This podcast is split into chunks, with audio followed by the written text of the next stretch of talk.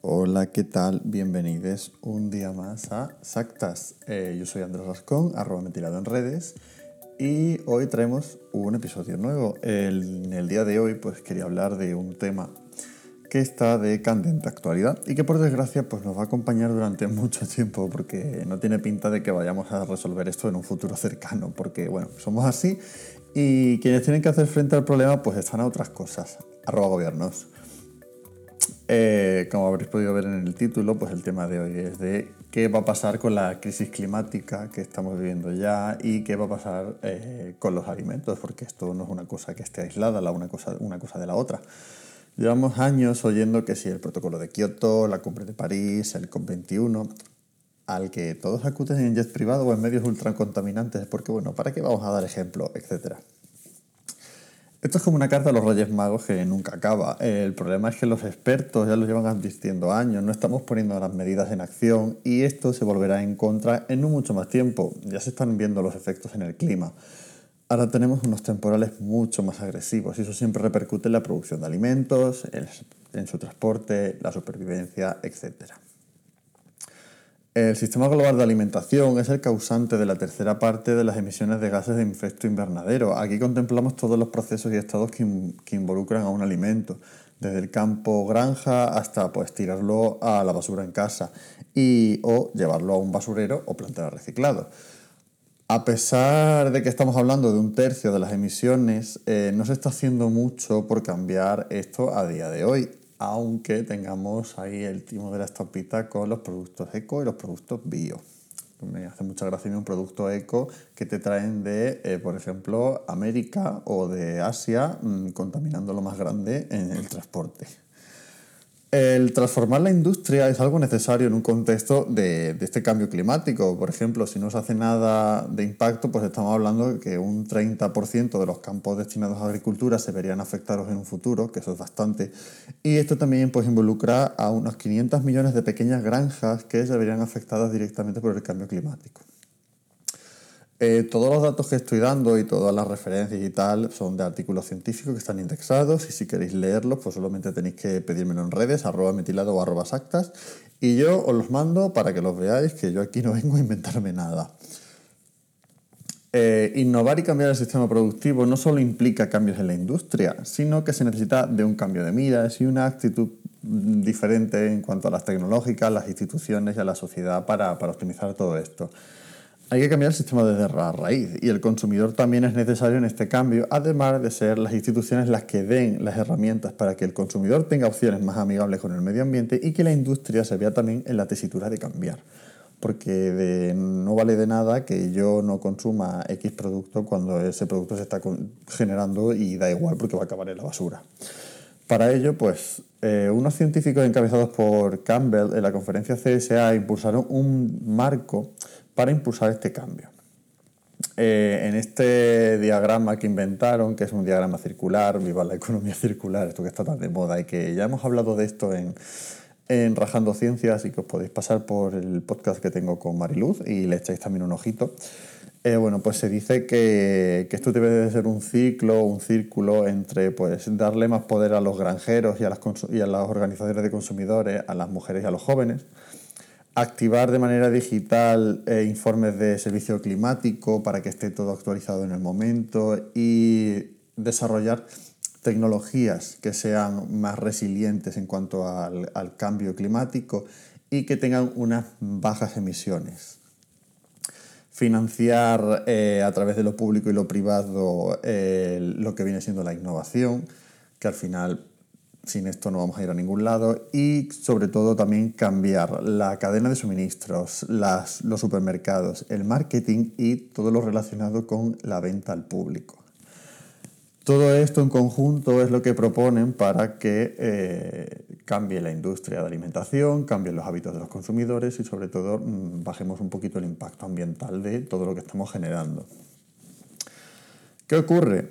Pues que la industria de alimentación es una industria muy fragmentada aunque es cierto que hay conglomerados enormes que aunan muchísimas marcas, es un sector muy competitivo y que está continuamente pues, sacando productos.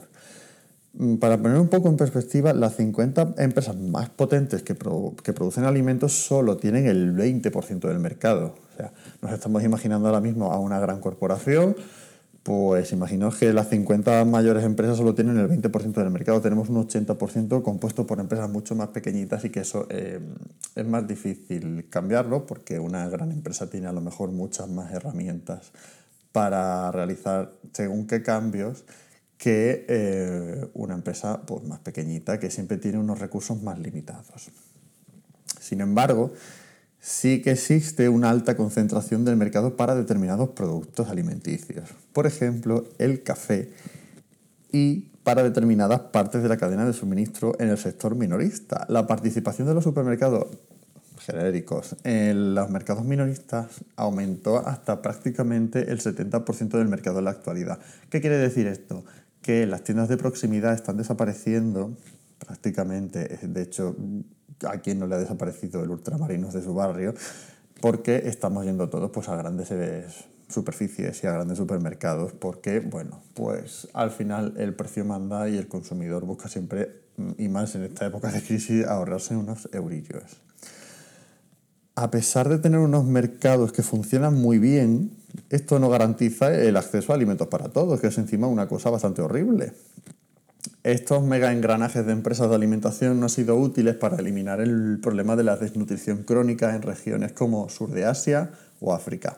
Y ojo, porque en los países ricos una gran, una gran proporción de la población tampoco tiene acceso seguro a los alimentos. El hambre está ligado a crear una línea divisoria entre clases sociales y el cambio climático lo que va a hacer es acentuarlas.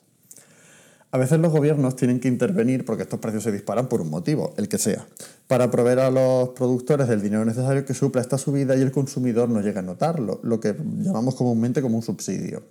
Si el clima cambia y los cultivos y las ganaderías no son sostenibles, se pierden, o mil factores más que pueden afectar a esta producción, pues se incrementarían los precios y van a ser necesarios cada vez mayores cantidades de dinero para mantener el sistema.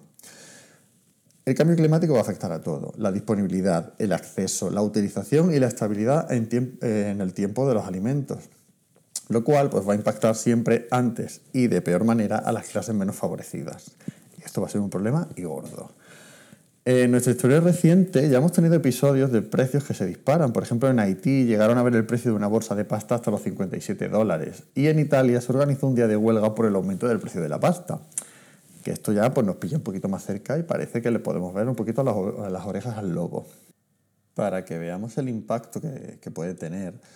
Eh, no solo el grano se utiliza, por ejemplo, para producir alimentos para nosotros. Una vaca, por ejemplo, necesita 7,25 kilos de grano y soja para producir 0,45 kilos de ternera, de carne de ternera, y 909 litros de agua.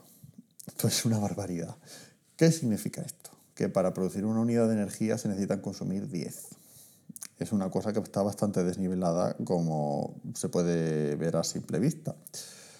Siempre se recomienda la reducción del consumo de carne roja en favor de pues, carne blanca o sobre todo pescado. También, por supuesto, eh, proteína que proceda de vegetales y demás.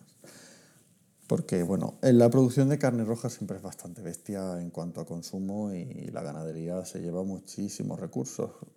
Hay que consumir porque hay que consumirla, pero bueno, siempre podemos intentar que no sea una barbaridad. Se necesitan también como alrededor de unos 35 galones de aceite para alimentar un novillo hasta que esté sacrificado.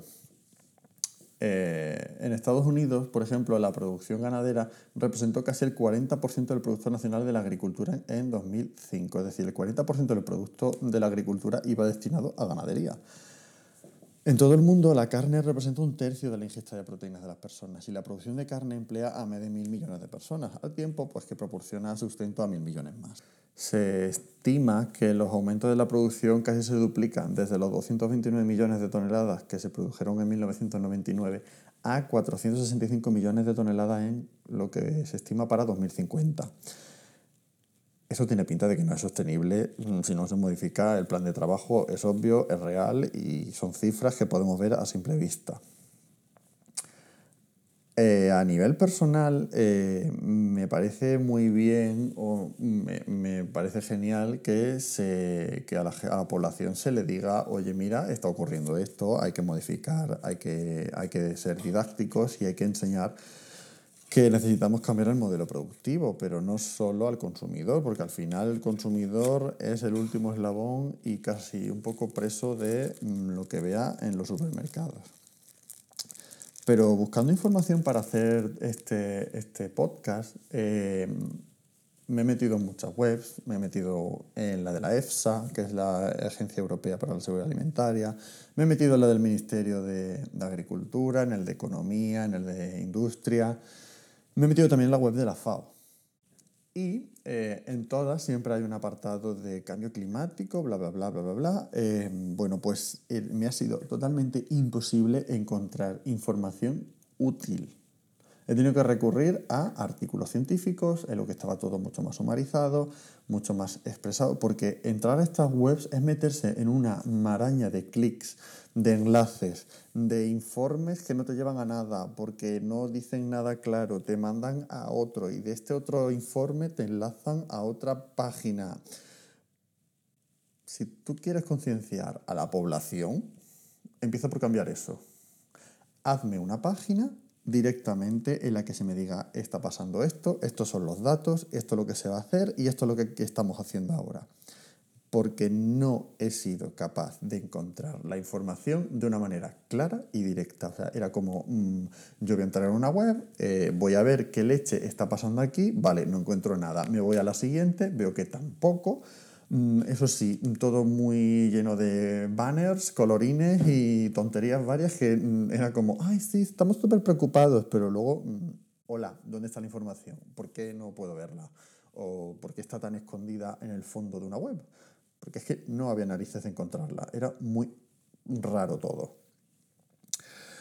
Eh, entonces me, parece impresionante que, no, que la población no tenga acceso a este tipo de información, porque es que mm, alucino, al final el consumidor o, o, la población tiene que saber qué está pasando, porque encima son los que se van a ver más afectados por esto. Y por desgracia vivimos en una zona o en un país, en, en España, que, que, vamos a estar muy afectados por el cambio climático. Es así y lo estamos viendo ya y cada vez tenemos más riadas y más lluvias torrenciales y ahora cae una granizada horrible que te destroza la, la producción de agricultura, por ejemplo. Mm, ¿Qué vamos a hacer?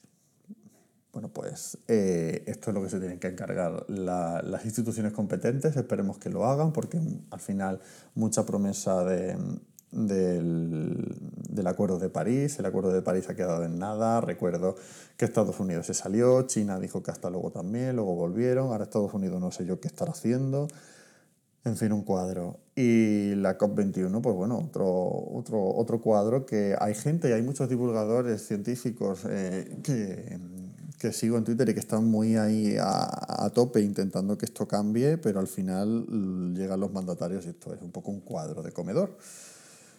Mm, esperemos que, que, esto cambie y, y, que podamos en un futuro tener una economía más sostenible, porque viendo el ritmo que llevamos, mm, vamos de culo. Lo siento por utilizar estas expresiones tan de andar por casa, pero es que es la realidad. Eh, así que por mi parte nada más. Espero que esto os haya servido como algo didáctico y que obviamente no es un análisis en profundidad porque hay muchísimos factores a tener en cuenta. Ojo, la economía circular hay que ponerla en marcha, pero esto necesita un tiempo y una energía porque las cosas no se desarrollan de la noche a la mañana, que es el problema que tenemos, que el, el problema está aquí ya y estamos todavía un poquito por uvas. Al menos esto pues que nos sirva para ver un poco por lo que se puede venir encima y que gobiernos y empresas por ahora no, pues no lo estamos viendo muy atareados con el, con el tema. Así que nada, nos escuchamos en el próximo Sactas y no olvidéis de seguirnos en redes, arroba Sactas y arroba metilado y compartir el episodio si os ha gustado. Así que un saludo y nos vemos pronto corazones.